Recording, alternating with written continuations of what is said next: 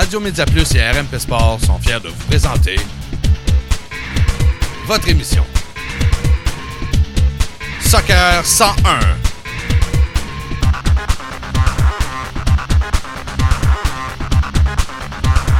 Voici vos animateurs Eddie Beauchesne et Nilton George.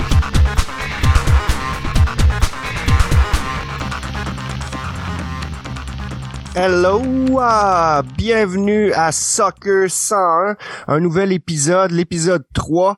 Euh, c'est Elie Beauchesne qui est avec vous présentement avec euh, mon comparse Nilton George et on va parler soccer dans ce podcast-là. On s'attaque à quelque chose de très gros.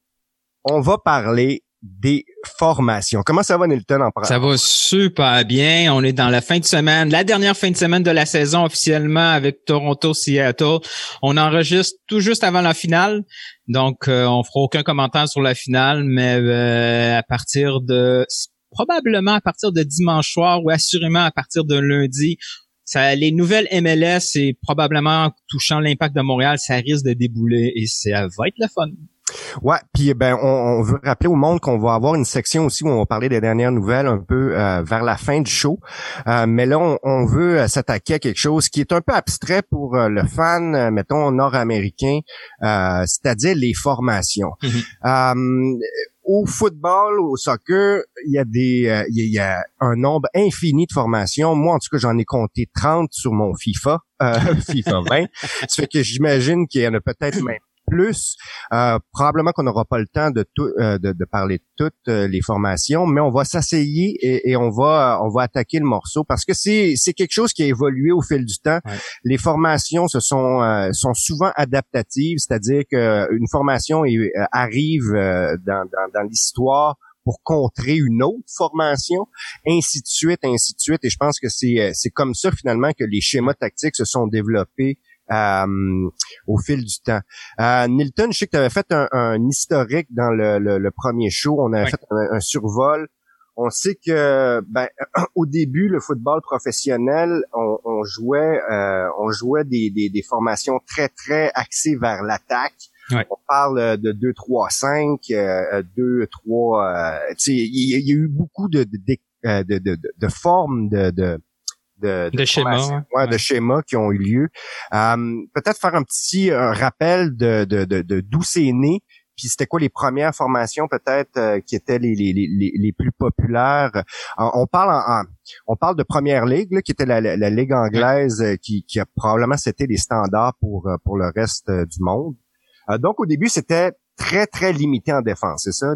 C'est ça, exactement. Puis il y avait aussi la règle de rejeu était différente. Là, c'est euh, il faut que tu sois couvert par un, défenseur. À au, début du siècle, c'était deux défenseurs. Donc, il y avait des, des, schémas tactiques aussi qui correspondaient à ces règles-là. Peut-être un peu influencé par le rugby, là, où on a une espèce de, de, de, pyramide où c'est étroit euh, à la base et ça s'élargit vers le haut, où on combine beaucoup. C'était essentiellement euh, des défenses à deux, tout ça avec un 2-3-5. Quand on voit 5, on pense que c'est hyper offensif.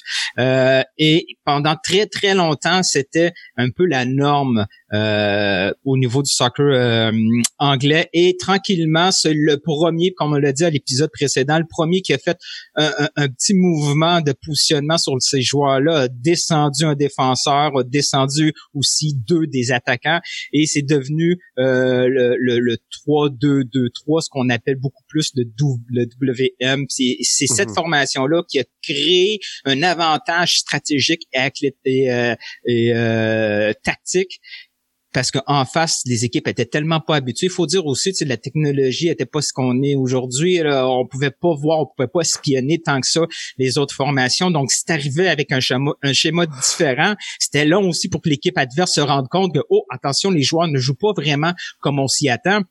Parce qu'un schéma tactique à la base, c'est pas statique, là, c'est pas figé dans le béton. Tu comme par exemple quand on dit que Montréal joue en 4-3-3, ils jouent en 4-3-3, pratiquement au début du match en position défensive, mais un schéma tactique, peu importe le chiffre qu'on dit, va évoluer selon si on est en transition, si on est en récupération, si on est bien installé dans le dernier tiers. Donc, il faut toujours faire attention à ce qu'on euh, à ce qu'on s'imagine comme formation quand on donne des chiffres, quand on dit un 4-4-2, on dit quatre défenseurs, quatre milieux, deux attaquants, mais une fois qu'on est bien installé en face, le 4-4-2 peut finalement se être pratiquement un 4-2-4. Donc, il faut faire attention. C'est juste une base de la disposition des joueurs sur le terrain. Ça définit en gros le placement des joueurs versus les autres joueurs et ça donne aussi, euh, ça, ça, ça, ça détermine la zone de travail et la responsabilité qui vient avec euh, cette, euh, cette disposition-là des joueurs. Ouais, ben, comme tu l'as dit, euh, le 3 le 3-2-2-3 est arrivé tout de suite après la nouvelle règle du hors-jeu, mais là on parle de quand même 1920.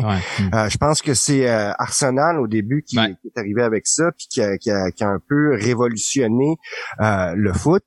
par la suite, il y a eu plusieurs tentatives de cette formation, mais rien rien de très majeur avant. Peut-être qu'est-ce qui est arrivé euh, avec la Hongrie dans les années 50. Je ne sais pas si tu es familier, qui était qui est une équipe qui est arrivée avec un 3-2-1-4, euh, qui jouait quatre euh, attaquants, mais ce qui a beaucoup donné de trouble aux autres équipes, c'est que les quatre attaquants en haut changeaient de position. C'est-à-dire que les ailes changeaient, le, celui qui était à gauche pouvait aller à droite, ainsi de suite. Et les, les quatre changeaient tellement qu'ils créaient complètement la, déroute chez la, chez l'adversaire.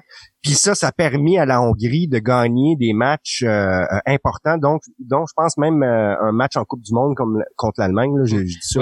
Mais le, le, le, la grosse différence, c'est ce que les Hongrois ont essayé de profiter avec cette formation-là. C'était pas nécessairement la disposition des joueurs, mais c'est la liberté, comme tu as dit, où les, les joueurs dézonaient, ils, ils, ils altéraient les positions.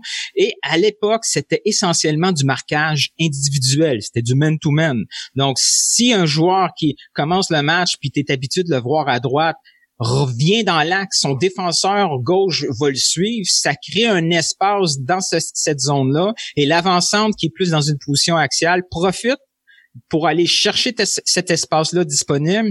Et le marquage individuel face à une équipe comme ça qui dézonait était vraiment, vraiment vulnérable. Et, c'est pour ça aussi que tranquillement, le marquage individuel a pratiquement disparu du football moderne parce que en zone, tu as beaucoup plus de, de, sécurité sur la, la, défense de ta zone de, mm-hmm. de, responsabilité, mais les Hongrois à l'époque avaient profité de cette faille-là du marquage individuel pour créer le chaos en face d'eux. Donc, c'est un peu la naissance de la zone euh, qu'on mhm. dit, parce qu'avant c'était un marquage man-to-man, homme à homme, euh, c'est-à-dire que chaque euh, chaque défenseur s'attribuait un attaquant à couvrir. Puis mhm. la Hongrie. Oui, vas-y, vas-y. Non, non, et c'était facile à faire parce que en face, tu avais pratiquement les mêmes formations. C'était des mhm. formations miroirs. Si tu avais un 4-4-2, mais en face, tu avais un 4-4-2, mais tu peux tu peux facilement imaginer ces, ces deux schémas-là, un par-dessus mhm. l'autre dans un terrain, et, chaque position sont là pour se neutraliser. Là. Mhm.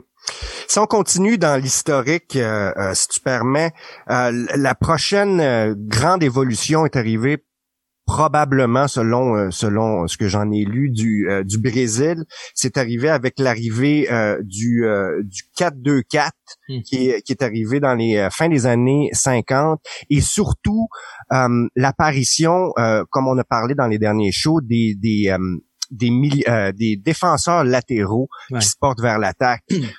on joue donc quatre défenseurs, mais les deux défenseurs de chaque côté, les deux défenseurs latéraux, se portait énormément vers l'attaque pour amener un soutien. Puis ça a complètement ça aussi euh, révolutionné euh, le football à cette époque-là, car euh, bon, on sait le Brésil avait une équipe extrêmement offensive. Ouais, exact. Ouais. Mais ça amenait une sécurité derrière je pense que c'était euh, c'est les premiers temps où on a vu euh, une équipe nationale avoir du succès avec quatre défenseurs en arrière, je pense.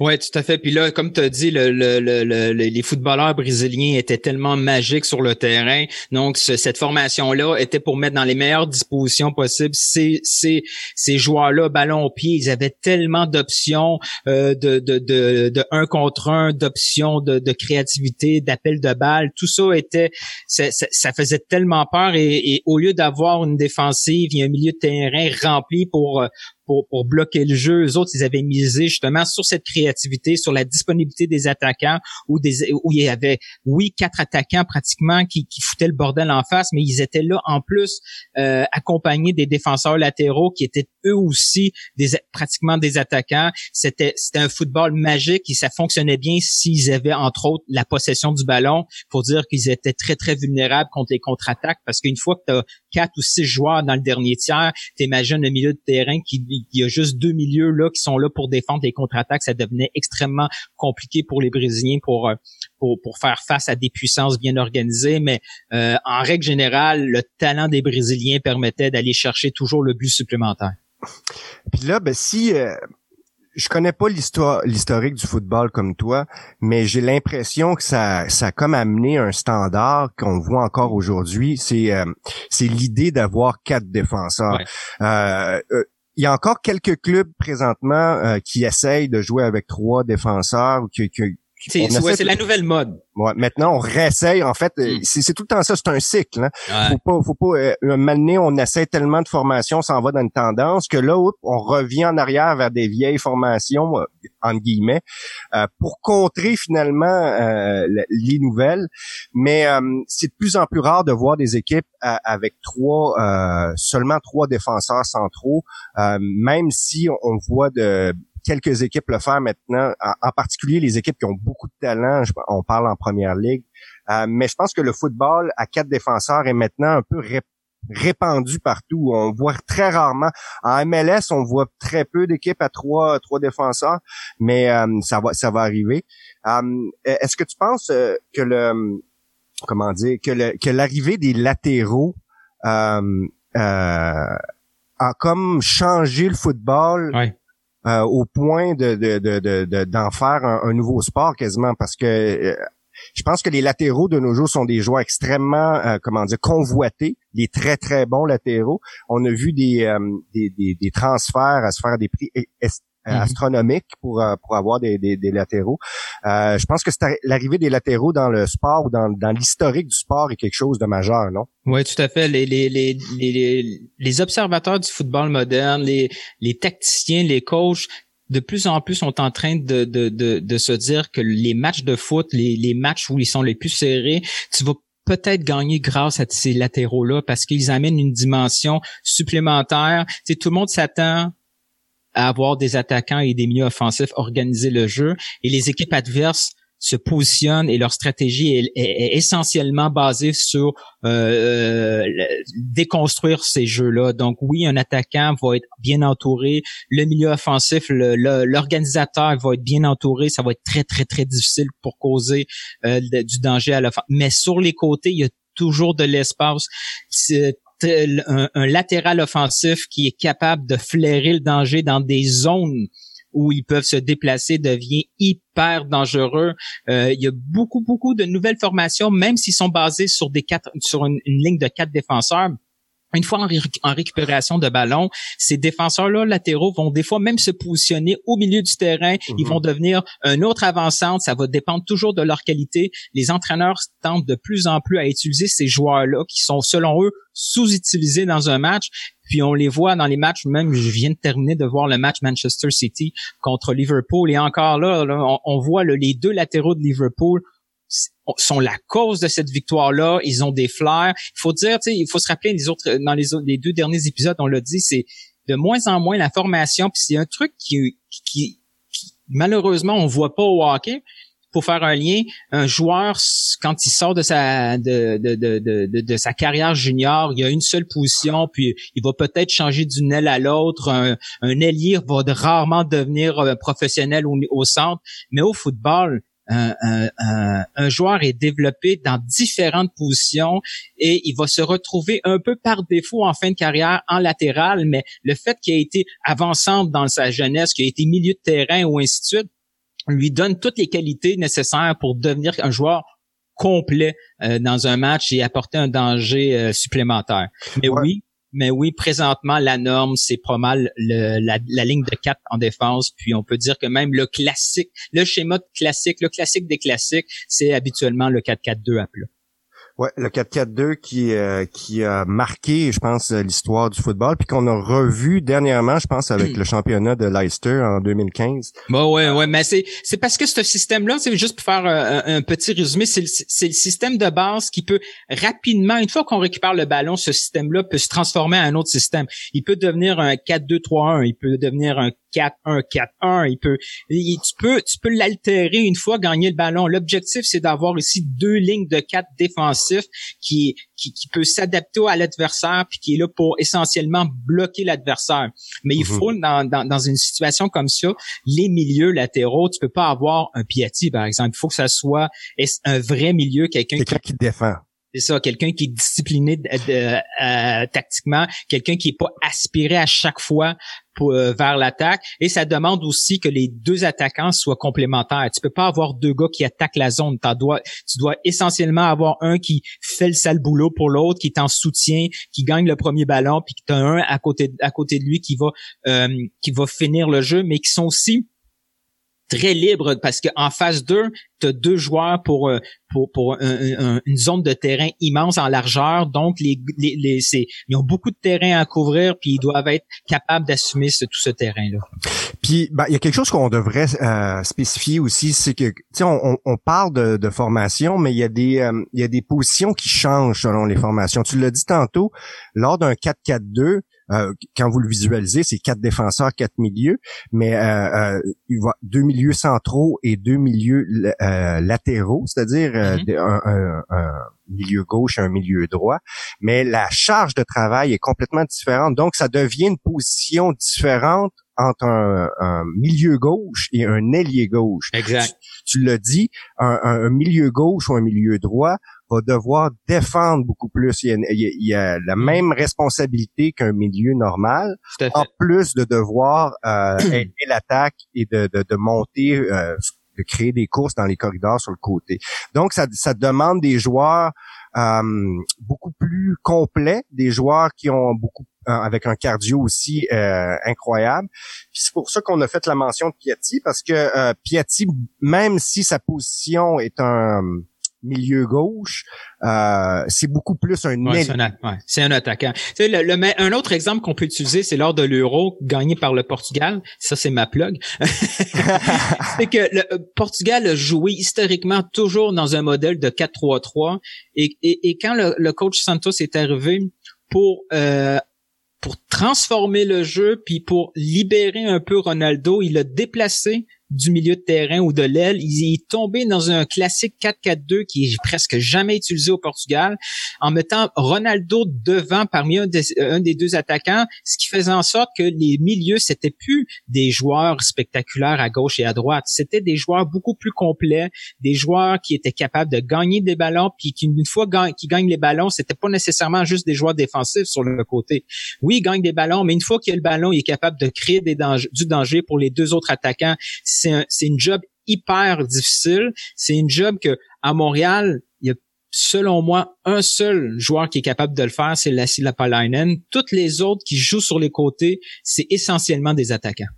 Ouais, parce qu'on sait euh, un peu comme euh, euh, qui, qui est très très rapide, mais que peut-être n'a pas le dribble de la Palainen, n'a peut-être pas aussi le, le, le, le cardio. Oui, en plus, en plus. Puis même Lassie Lapalainen, quand il jouait dans un 4-4-2, il y avait de la misère à terminer les matchs parce que il se donnait vraiment énormément sur le terrain. Ça demande un volume de jeu extraordinaire. Il est le premier qui revient. Il est toujours en, il est toujours dans, il s'offre avec des courses à l'attaque. Euh, c'est très très exigeant. Puis c'est là qu'on voit que en face, si tu un latéral qui est capable de profiter l'indiscipline de son milieu, mais c'est là qu'il va trouver l'espace. C'est pour ça que certains disent que le, les latéraux offensifs modernes, c'est la clé pour euh, pour euh, pour aller chercher ce but-là, parce que si le milieu triche moindrement, tu vas avoir l'espace nécessaire pour euh, créer ce danger-là. Puis tu as parlé du 4-4-2 qui a été popularisé par Manchester City, je pense, dans les années 90, avec beaucoup de, de championnats. par la suite, il y a eu une une amélioration, on pourrait dire, du, Mhm. système qui est arrivé, qui est, qui est le 4-4-1-1, qui est en fait la même chose, euh, euh, sauf qu'au lieu que les deux attaquants soient sur une ligne horizontale, on les a mis à la verticale, c'est-à-dire qu'on a mis un, attaquant derrière le l'autre, Mhm. puis lui créait finalement beaucoup plus de dommages en étant finalement entre deux zones, entre Exact. le milieu et entre euh, l'attaquant. Euh, Est-ce que c'est un peu le concept du faux neuf? Ouais, c'est un peu ça. Puis en, en même temps, il y a eu la création à côté d'un de pour garder ces deux ces deux attaquants-là. On a gardé le 4-4-2, mais on a on a on, a bougé la ligne centrale. On a mis on a fait une espèce de losange avec les quatre milieux de terrain. Donc au lieu d'avoir une deuxième ligne de quatre, ce qu'on a essentiellement, c'est un 4-1, le milieu défensif, deux pour les deux milieux euh, centraux. Un, un autre milieu offensif dans le centre et finalement les deux attaquants. En faisant ça, on n'a pas seulement un faux, un faux neuf, on a encore nos deux attaquants et le milieu offensif central qui est derrière les deux attaquants, c'est exactement euh, le rôle parfait pour un numéro 10, pour quelqu'un qui va qui, qui, qui est le magicien qui crée le danger et en et et t'as le milieu défensif Piet par exemple derrière qui est là pour aider et solidifier la défense. Ça a été un, un- un schéma qu'on a découvert euh, dans les années 60 surtout en Amérique latine les, les Argentins. Et, et quand l'Argentine est arrivée à la Coupe du Monde en Angleterre en 66 euh, ça, ça, ça, ça, choquait un peu parce qu'en face, tu avais essentiellement des 4-4-2, puis là, tu arrives avec un espèce de losange qui, euh, qui brise toutes les lignes du 4-4-2 en face de toi. Et euh, là, tu avais un trio d'attaquants qui avait tout l'espace, la liberté pour, pour créer. Tu avais, un milieu, de- milieu de terrain qui pouvait jumeler euh, les défenseurs avec un bloc défensif qui pouvait euh, forcer le jeu. Et, et c'est là qu'on a vu un peu l'émergence des fameux latéraux offensifs parce qu'en phase 2, il y avait tout l'espace nécessaire pour aller attaquer la, la, la zone adverse. Ouais, une autre euh, une autre formation qui a, qui a changé un peu le, le, le football, c'est le, le, le 4-3-3. Euh, Est-ce que je me trompe en disant que c'est les Pays-Bas qui ont un peu amené euh, le 4-3-3, même si eux autres avaient une, une- vision complètement différente du football, ils appelaient ça Mm. le total football. Mais euh, dans les fins des années 70, ils sont arrivés avec un 4-3-3 où on, on- on l'a dit précédemment, euh, la Hongrie avait euh, un moment donné choqué le monde en mettant les quatre avant, en les interchangeant de position. Mhm. Mais je pense que les Pays-Bas faisaient ça avec l'ensemble de leur équipe. Ah ouais, c'était oh, ouais, le total football. Eux, c'est la révolution totale. C'est c'est l'inspiration du Barça actuel. Euh, euh, le, le but de cette stratégie-là, c'était d'avoir un surnom, par exemple, au milieu du terrain, là où il y a une bataille. Si tu si affrontes des équipes avec deux milieux centraux et t'arrives avec un 3, t'as as, cette possibilité-là d'avoir toujours un joueur libre, de pouvoir permuter ces positions-là si nécessaire. Tu avais un ailier qui pouvait devenir avançante et l'avançante pouvait occuper sa position. Tu avais cette permutation-là possible, mais ça demandait des joueurs tellement polyvalents. Euh, il fallait, il fallait être capable d'avoir euh, un, un ailier qui vient couvrir un latéral, sinon si tu devenais hyper euh, vulnérable au, au contre-attaque. Mais euh, ça permettait surtout de garder le ballon et d'attendre le bon moment pour attaquer la défense adverse. Puis le, le 4-3-3, si on, on, on fait la, si on le définit, c'est quatre défenseurs, quatre milieux, mais pas trois nécessairement strikers, mais deux ailiers et un striker. Mhm. Les ailiers jouant euh, beaucoup plus près de la ligne que le contraire, mais pouvant euh, interchanger finalement de place avec euh, le striker. Euh, parce qu'on a, on a mentionné le 4-4-2 tantôt. Là, c'est vraiment deux strikers. Euh, qui sont un à gauche, un à droite. Euh, bien sûr, ils vont ils vont venir aider un peu sur les côtés, mais euh, sont beaucoup plus centraux Ouais. que dans le 4-3-3 euh, normal, où là, on voit vraiment des ailiers qui vont euh, permuter avec le striker, mais tout de même avoir une, une certaine charge défensive, même si c'est euh, c'est pas aussi, mettons, rigoureux que lorsque euh, les ailiers sont un peu plus bas comme milieu latéraux. Mais là, le 4-3-3, il y a plusieurs formes du Ouais. 4-3-3. C'est le 4-3-3 est juste un, un- un schéma de base, mais comme tu l'as dit tantôt, euh, il y a plusieurs façons de l'utiliser. La façon euh, qui a peut-être été la plus euh, efficace était de jouer, euh, comme tu l'as dit, avec un 1-2-3, c'est-à-dire avec un milieu défensif qui jouait vraiment défensif et que son, euh, son objectif était de récupérer le ballon, un peu à la Samuel Piet. Mm-hmm. Puis euh, je pense que ça, euh, on, l'a vu euh, sous José Mourinho avec Chelsea dans les années début des années 2000, avec un Makalele qui jouait euh, un, position de, de, justement de milieu défensif, mais quand même qui est capable de redistribuer le ballon. Euh, ça, ça a été un 4-3-3, je pense qu'il a été très populaire aussi, l'idée de jouer un 4-3-3, mais avec un milieu défensif très près de ses défenseurs pour laisser un peu de jeu finalement aux deux autres euh, milieux pour pouvoir monter à l'attaque, c'est ça? C'est ça, c'était la sentinelle devant sa défense. Il était là pour compenser si jamais il y avait un, latéral qui montait. Bon, mais le défenseur central pouvait se permettre de couvrir la zone délaissée par son latéral et le, le milieu défensif devenait pratiquement un défenseur central. Après, il y avait aussi, il y a eu des variantes. Là. La semaine passée, on a parlé de Pirlo où dans un 4-3-3, euh, le milieu 10 est plus haut, donc il est en bataille avec un milieu défensif. Ce qui est arrivé, c'est qu'on a voulu cacher le milieu euh, le milieu offensif derrière deux milieux centraux. Donc, si on met deux milieux centraux devant, par exemple, Pirlo, lui, il devient vraiment une espèce de quart arrière au football américain où il y a toutes les courses devant lui pour pouvoir les alimenter. En, le sortant de la zone du, du milieu défensif adversaire, il était beaucoup plus libre, il avait tout le temps nécessaire pour le faire.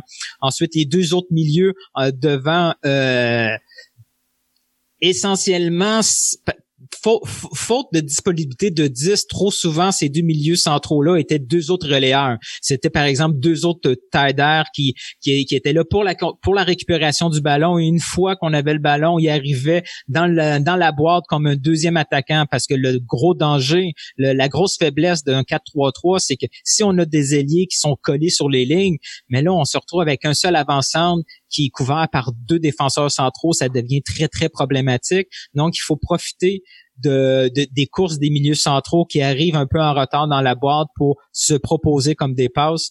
Euh, c'est là qu'on voit, c'est c'est un gars comme Lampard avec Chelsea était si efficace et Chelsea était si efficace parce que tu avais un Lampard qui faisait ce, genre de travail-là, où Mourinho a eu beaucoup de succès avec son Porto, avec Deco, le Portugal aussi faisait la même chose.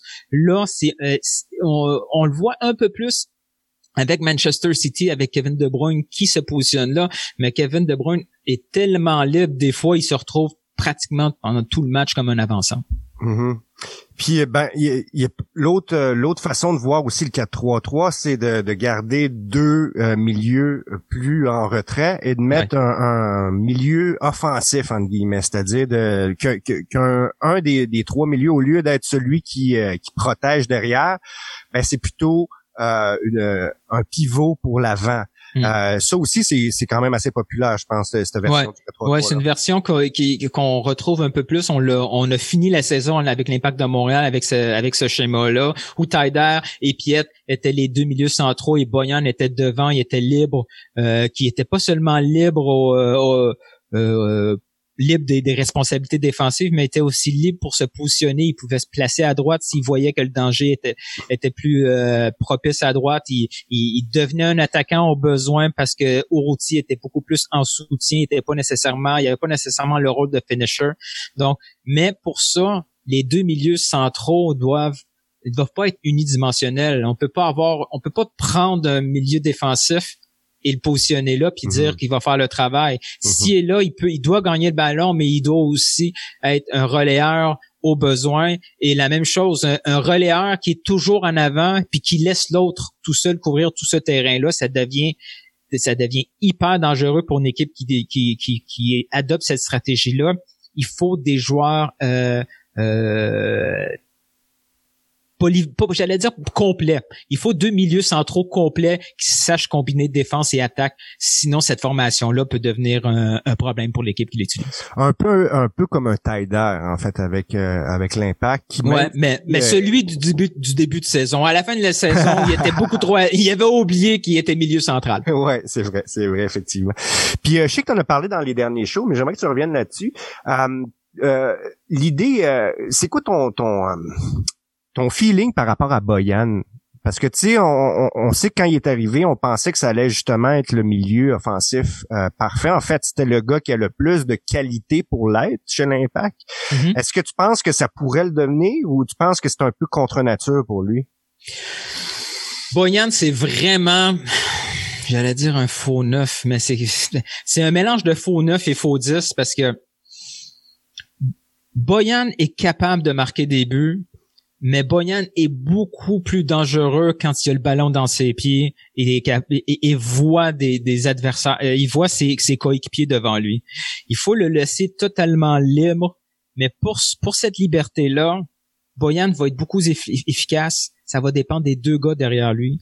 Et, c'est là ma grosse crainte de ce que j'ai vu en fin de saison. Le, duo Piet et Taider est peut-être pas ce qu'il nous faut pour avoir un Boyan comme comme un, milieu offensif central.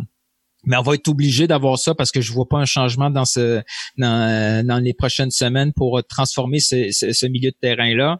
Euh, il faut laisser les clés à Boyan, mais Boyan c'est un joueur, c'est un, un, joueur hybride, c'est un joueur unique. C'est euh, c'est pour ça qu'il y a beaucoup de misère aussi à, dans différentes équipes parce qu'on n'est pas capable de le de, de, de, de, le qualifier exactement. Tu sais, Piatti, ça a été long aussi. Tu sais, une fois qu'on a compris et accepté que, que Piatti, c'était pas un attaquant, que c'était pas un avançant, que Piatti, c'était pas un milieu, que c'était à droite, il était pas là pour euh, centrer des ballons, puis essentiellement, c'était un attaquant positionné sur la gauche, si là il est devenu dangereux, va falloir trouver exactement le, même filon pour Boyan, mais ça, ça sera assurément euh, pas à la pointe d'une attaque, qui est pas sur les côtés. Il faut y trouver une combinaison de milieu central qui va le, qui va maximiser ses qualités.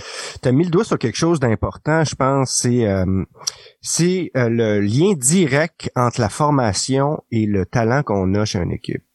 C'est-à-dire que euh, on va utiliser une formation pour mettre en valeur mm-hmm. le talent qu'on a. Donc, les joueurs qu'on a et leur, leur leur qualité finalement va dicter un peu le type de stratégie, le type de schéma tactique qu'on va utiliser. Euh, donc, euh, pour, pour faire un exemple, l'impact, on sait que Piatti est euh, la star de cette équipe-là.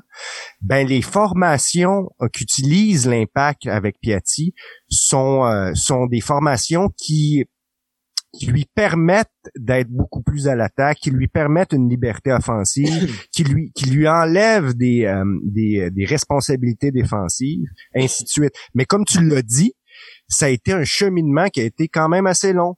Le temps de comprendre ou le temps de trouver la, le, bon euh, le bon schéma pour que tout le monde s'entende bien, parce qu'il n'y a pas juste Piatti, il y a dix autres joueurs qu'il faut qu'il faut aussi faire fitter dans, dans, dans ça. Ça fait que je pense qu'on on n'en parle pas souvent, mais euh, les formations sont aussi dictées par euh, le talent qu'on a euh, à l'intérieur d'une équipe. Oh ouais, c'est rares sont les entraîneurs qui peuvent arriver, qui ont le luxe d'arriver dans une équipe avec son idée en place, avec sa tactique préférée et d'aller chercher les joueurs qu'il faut pour cette tactique-là. C'est plutôt l'inverse qu'il faut faire. Des fois aussi, ce que des entraîneurs préfèrent faire, c'est de, de, de, de de, de comment je te dirais ça, de, de, de mettre, en, mettre en place un schéma tactique qui va neutraliser l'équipe adverse. Pas nécessairement pour être là pour maximiser. Ils vont regarder une équipe, euh, ils vont regarder une équipe qui est avec deux attaquants. Euh, bon, ben c'est sûr qu'ils tomberont pas avec euh, avec une défense à trois ou ils vont peut-être même tomber sur une défense à cinq. quand ils voient qu'il y a un, un milieu de terrain hyper dangereux, un 10, mais ils vont peut-être y aller avec un, milieu défensif central puis qui, va avoir une, euh, un objectif précis de le neutraliser. Et c'est là qu'on crée un schéma tactique mhm. en conséquence. Dans certains cas, ce qui va arriver, c'est que des joueurs vont changer de position, qui peut paraître un peu illogique, mais c'est parce que cette équipe-là va avoir une domination du ballon. Tu peux te permettre de prendre un milieu, de, le transformer en défenseur parce que ce joueur-là va avoir essentiellement le ballon dans ses pieds et ça va être le premier créateur de danger. Donc, la, la, tactique, c'est pas un truc figé, c'est pas non plus un, une idée que tu dois t'ostiner à, à, à, à, mettre en, en, place match après match parce que c'est ta tactique préférée. Il faut qu'elle soit efficace dans un match. Puis comme tu as dit, il faut qu'elle soit efficace avec les joueurs qui sont en place. Ouais, puis ça c'est quelque chose aussi qui est très différent aussi du hockey, c'est c'est la, la, portion adaptative du schéma. Je pense que de nos jours, euh, rares sont les équipes qui se qui, qui, qui gardent juste un schéma.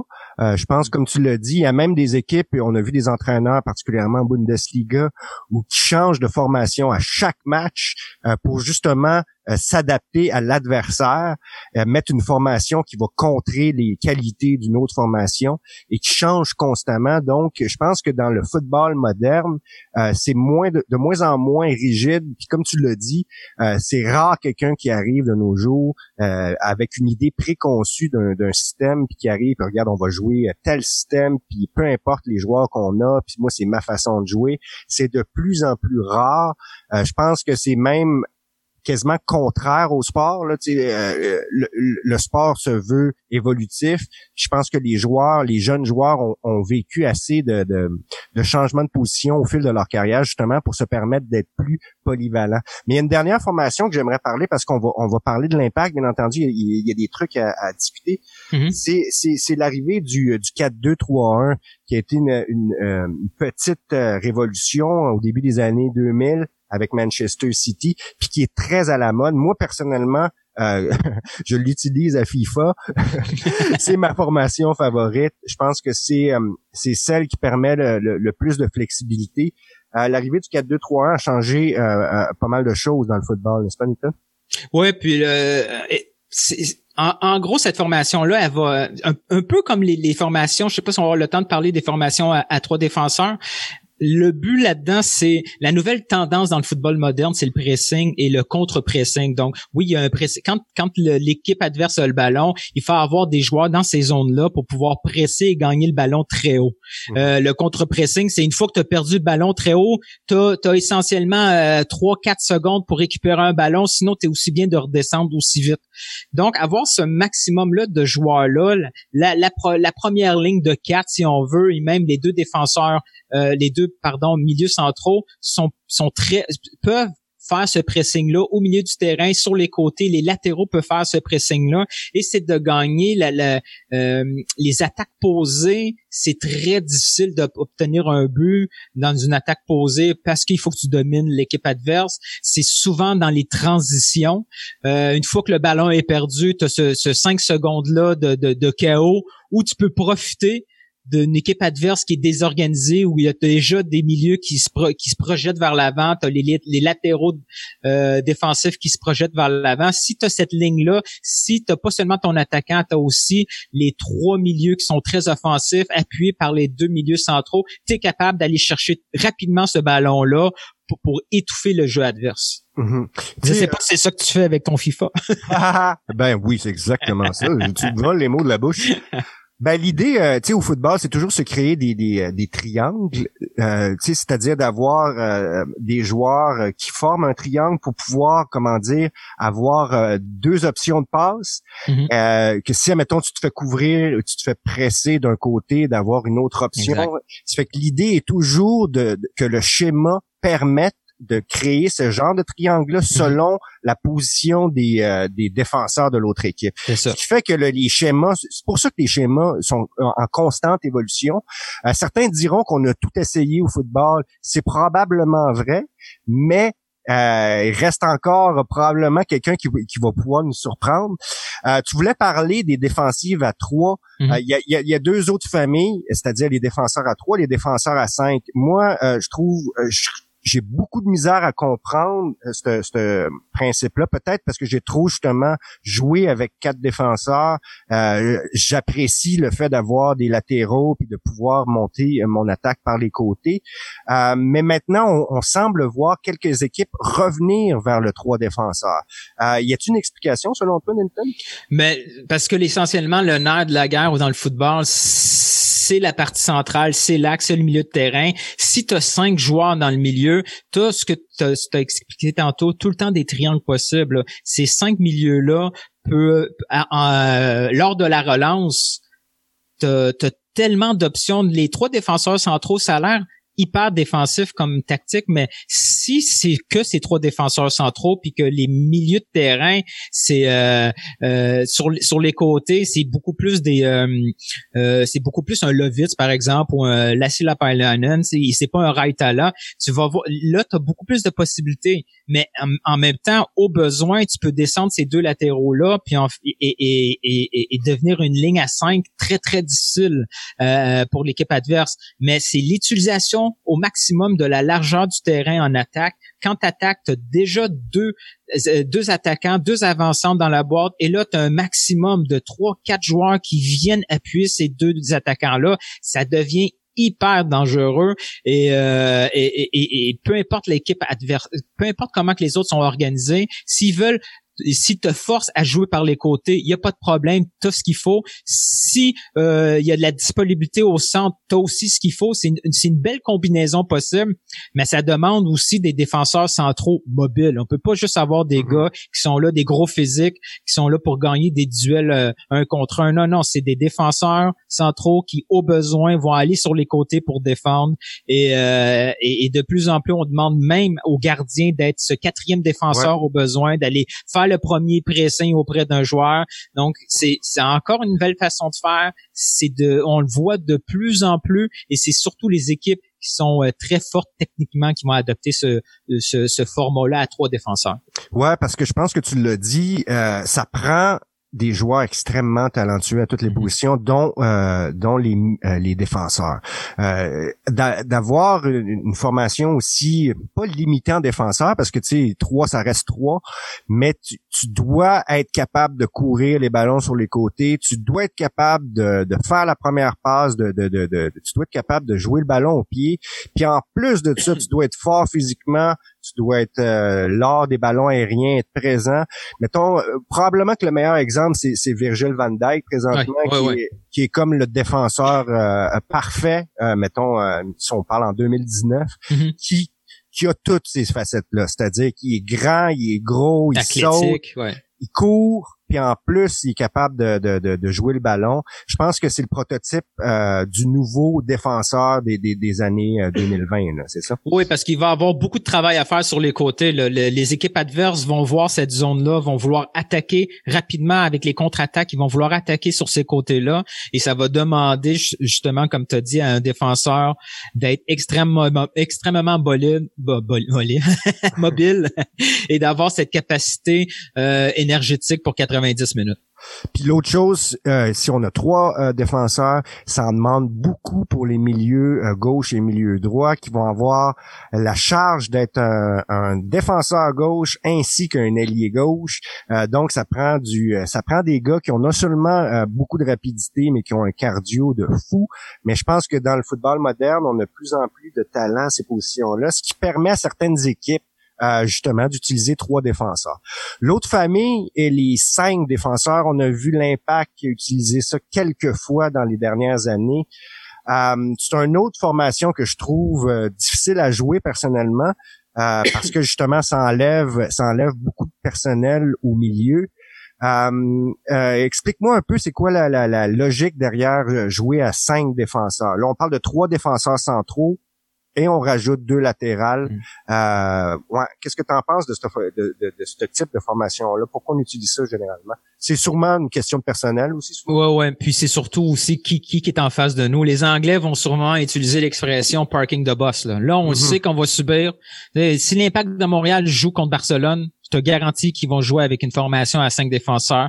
On est là pour pour rester hyper serré, avoir cette ligne là pour euh, éviter euh, toute contre toute attaque, être plus avoir un bloc bas pour le donner pratiquement aucun espace. Pas grave si tu as plein d'espace devant toi. Si tu limites l'espace proche de ton gardien, ça devient compliqué. Ils doivent jouer avec des petites passes courtes, d'être hyper précis. C'est une tactique essentiellement Le gros, gros problème de cette tactique-là, c'est même si tu réussis défensivement à, à, à, prendre ces charges d'attaque après attaque, une fois que tu gagnes le ballon, tu deviens extrêmement limité. Tu n'as pas d'option pratiquement de, de passe vers l'avant. Tu as un avançante qui est tout seul, qui doit faire un sale boulot de garder le ballon en attendant que tout le bloc monte. Ça, à la longue, ça devient décourageant pour ces équipes-là. Mais une, euh, une équipe qui joue à cinq défenseurs, qui commence le match comme ça à cinq défenseurs, euh, c'est vraiment quand tu, euh, tu, sais que tu es vulnérable, puis que tu es là pour prendre le moins de buts possible et espérer une contre-attaque ou les fameuses phases arrêtées qui vont venir te sauver en fin de match ou un truc comme ça. Mais c'est pas une stratégie gagnante à long terme. Tu, tu, tu vois pas une équipe championne dans un, un championnat à 30 matchs, là, il y a aucune équipe qui va gagner comme ça avec cinq défenseurs. Non, c'est un peu euh, l'équivalent pour, euh, je vais faire une analogie de boxe parce que nous autres on est multisport ici, c'est fou. Mais c'est le rope a dope pour ceux qui comprennent euh, l'expression. C'est Ali à une certaine époque amenait finalement l'adversaire à dans un coin puis il demandait de lui frapper dessus jusqu'à temps qu'il s'épuise. Oh, Après on contre-attaque une fois que l'autre est épuisé, une fois que l'autre a tout essayé, ben là on essaie de, de, de pousser vers l'attaque. C'est un peu le, le concept du cinq défenseurs. Hum, je m'en voudrais de, parler d'Italie puis de la, Catenaccio, euh, la, fameuse, euh, euh, qui sont arrivés avec une formation très, très défensive. Est-ce que tu penses que c'est eux autres qui ont un peu influencé ce style-là de, cinq défenseurs? On sait qu'eux autres jouaient quasiment à dix défenseurs à une certaine époque.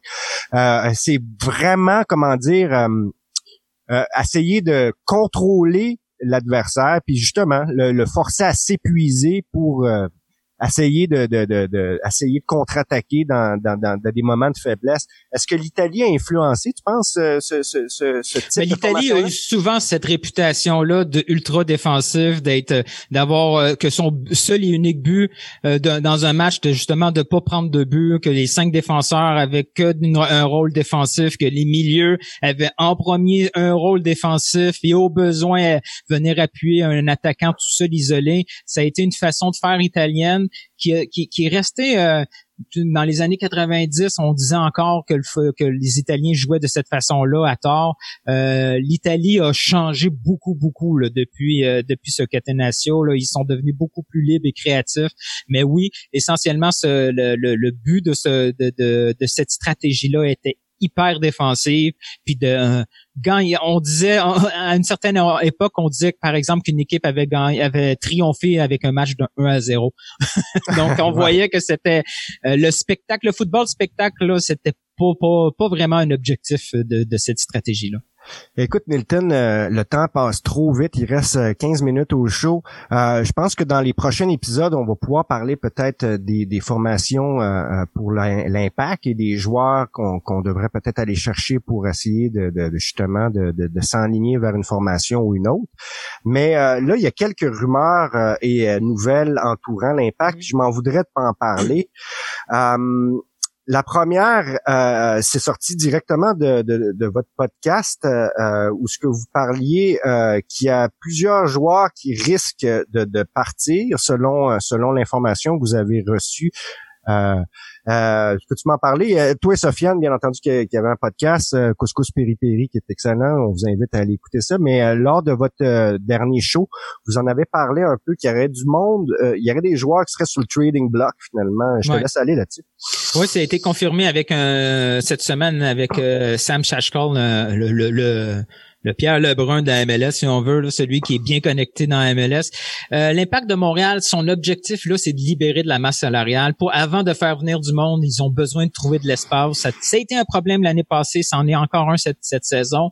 Donc, il y a trois joueurs qui sont ciblés pour libérer cet espace-là. Le premier, c'est tout le temps euh, celui qui revient année après année. Un jour, on va avoir raison, c'est Cabrera. Il serait euh, ben, il faut dire que c'est le, le, le, repêchage de l'expansion, donc il y a peut-être des ententes comme ça déjà établies pour euh, pour libérer ce, ce, ce, cet espace-là nécessaire. Les deux autres joueurs, c'est assez étonnant, mais en même temps non. Euh, Evan Bush serait serait magasiné un peu présentement dans la MLS. Peut-être une année trop tard. Sa valeur, est-ce qu'elle est aussi mm-hmm. haute que celle que l'année passée avec un salaire de 300 000? Ça reste à voir. Est-ce qu'on veut vraiment y aller all-in avec un Diop ou c'est le combiner avec un autre pour avoir une espèce de bataille de poste numéro un? Ça reste à voir aussi. Et euh, finalement, le dernier qui serait sur le trading block, c'est Maxi Routy bonne chance pour lui trouver un, club ailleurs qui est prêt à payer ce salaire-là pour deux, trois buts par saison. Mais bon, c'est un joueur qui a une certaine réputation de la MLS. Peut-être qu'il y a un club qui, qui, qui, croit en lui, qui voit, qui voit un, un, dans un rôle parfait dans son équipe. Ça reste à voir. ce, qui, ce qui me décourage ou ce qui me peine un peu pour Maxi Urruti, c'est qu'il vient de se faire un tatou cette semaine de l'Impact de Montréal. Ça serait plate qu'une semaine plus tard, il soit déjà dépassé ce tatou-là.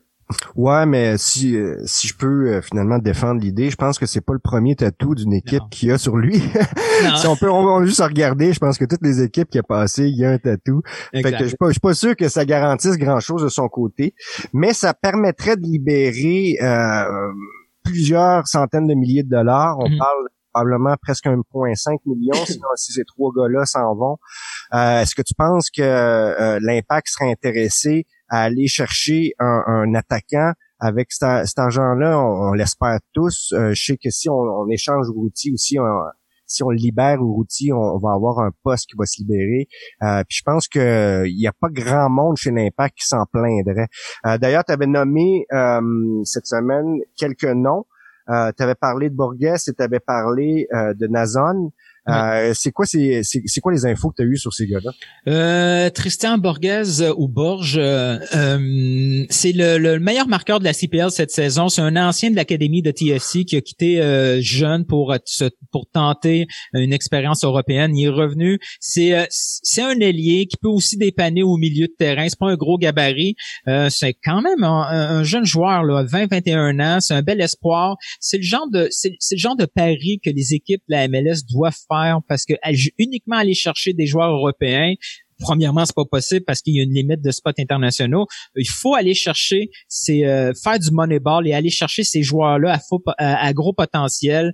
Et, c'est le fun aussi d'aller chercher des joueurs qui euh, qui sont sur des succès. sais, trop souvent, on va aller chercher, c'est rien que Boyan, c'est un grand c'est un grand talent, mais des Boyan, s'il vient en MLS, c'est parce qu'il n'y a pas de succès ailleurs. Donc, faire venir quelqu'un euh, et récompenser pour euh, pour ces dernières saisons. Il arrive en pleine confiance. Ça pourrait être une belle surprise. Sinon, l'autre nom qui est sorti, euh, c'est l'avant-centre euh, haïtien qu'on a vu lors de la Gold Cup, Dawkins Nazon, qui s'est renseigné auprès de l'Impact de Montréal. Il y aurait quelques discussions Reste à voir. Euh, lui, lui, euh, c'en est pas un qui a du succès. le pauvre, euh, il appartient à un club, à un club belge qui l'a prêté un peu partout. Même après ses prêts, ça n'a pas été des gros gros succès. Il y avait son début de carrière a été un, peu mieux en, troisième et quatrième division en Angleterre. C'est un, joueur puissant qui peut jouer sur le côté, mais qui est surtout un avançant. Mais c'est pas un titulaire. Là, c'est c'est un joueur de profondeur. On peut pas commencer la saison euh, disons qu'on échange au routier, on peut pas espérer faire les séries si on a uniquement un duo d'attaquants de Jackson Hamel et de Nazon, par exemple.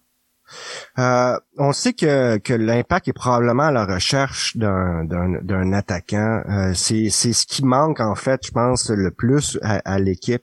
Est-ce que tu penses que euh, on va voir un attaquant arriver avant le, le, le, début euh, du, soccer à Montréal.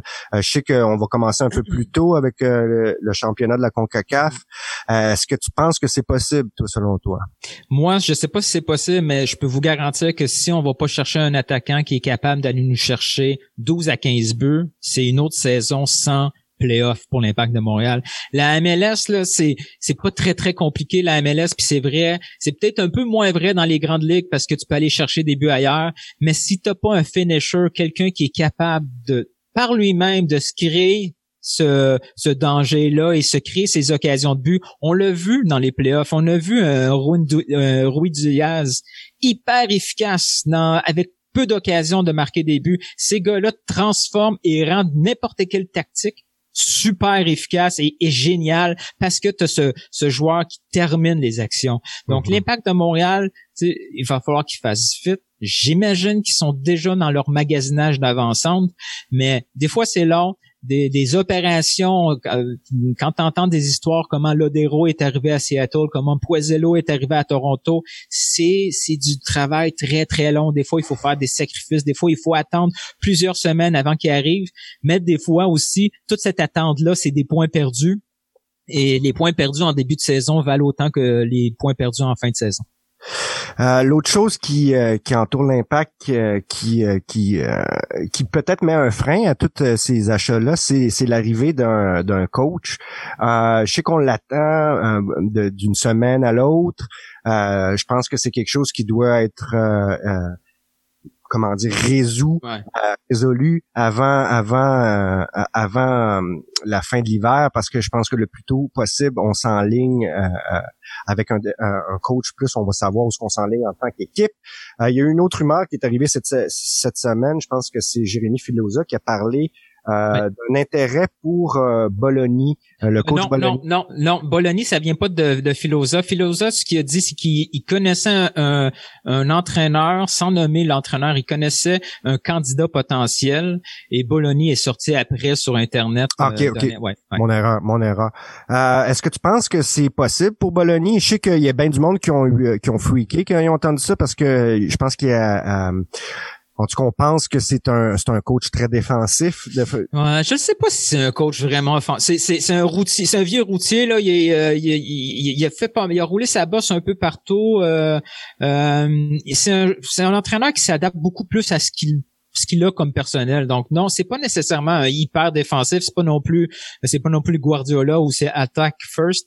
Euh, je sais pas s'il faut s'attarder tant que ça sur Bologna. Euh, j'ai lu des trucs comme quoi il était revenu aussi en Belgique pour des raisons familiales, ça serait bizarre de le voir partir. Euh, bon, ben, c'est un entraîneur qui qui qui coach envers présentement, est-ce que c'est ça?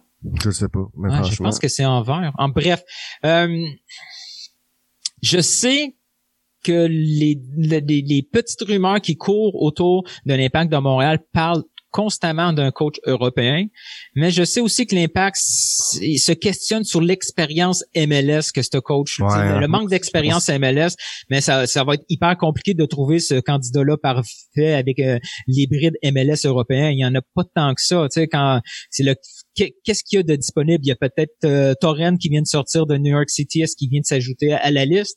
Euh, est-ce que l'expérience MLS doit être compensée uniquement par un Nancy ou le retour de Bernier que je vois revenir sur le banc en tant qu'adjoint?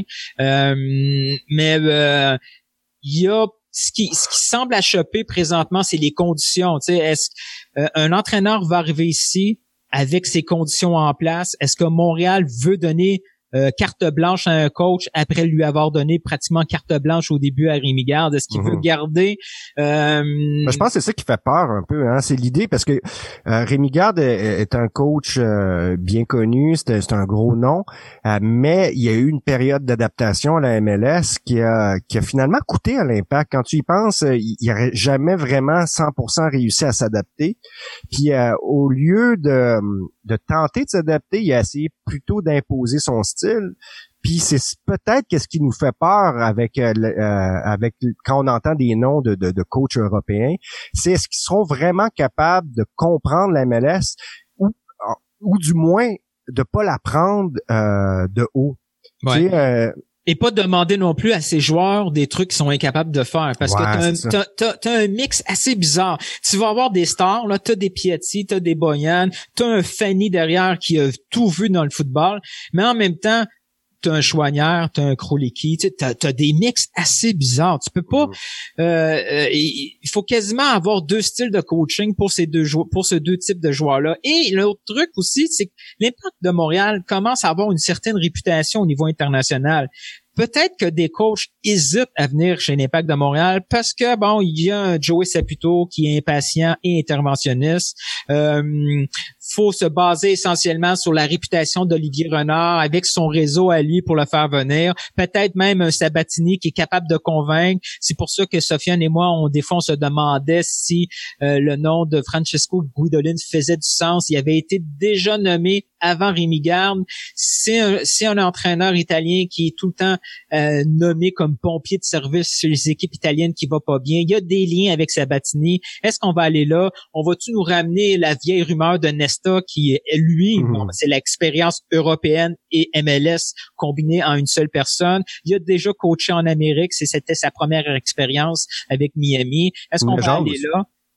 Oui, donc il y a plein de noms comme ça possibles. Mais comme tu as dit là tantôt, plus vite on va le savoir, mieux ça va être pour euh, euh, la mise en place du plan de, euh, Olivier Renard.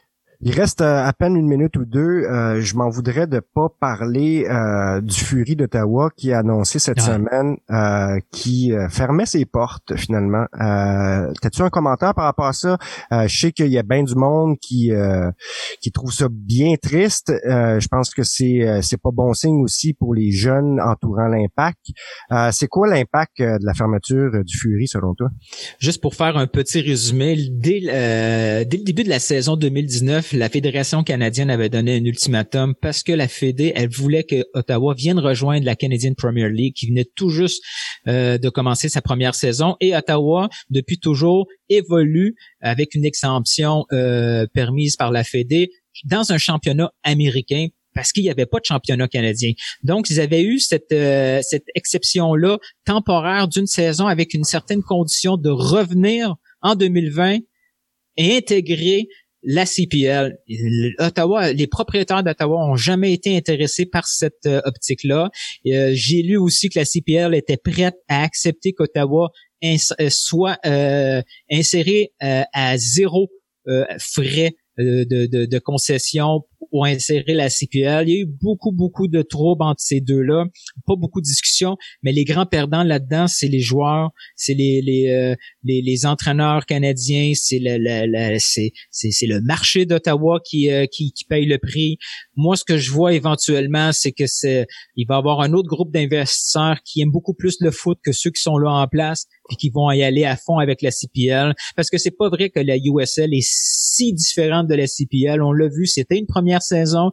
C'était, c'est pas tout qui était parfait, mais avoir un championnat canadien euh, qui occupe les, les, marchés pertinents au Canada, que ce soit à Ottawa, que ce soit bientôt à Québec, et ainsi de suite dans les maritimes, ça fait plus que du sens. Bon, ben écoute, euh, c'est déjà tout. On a déjà, on est, on a presque débordé. Il reste cinq secondes. Donc, euh, ben écoute, je te remercie. On a essayé de faire un survol des formations. Euh, je sais que c'était pas évident. J'espère que nos auditeurs vont avoir apprécié. nous, on se revoit la semaine prochaine avec une autre émission. on va essayer de démystifier un autre truc entourant le soccer. D'ici là, j'espère que vous allez passer une belle semaine. À mon nom personnel et celui de mon compagnon Nilton, on vous souhaite bonne fin de semaine. Ciao, ciao.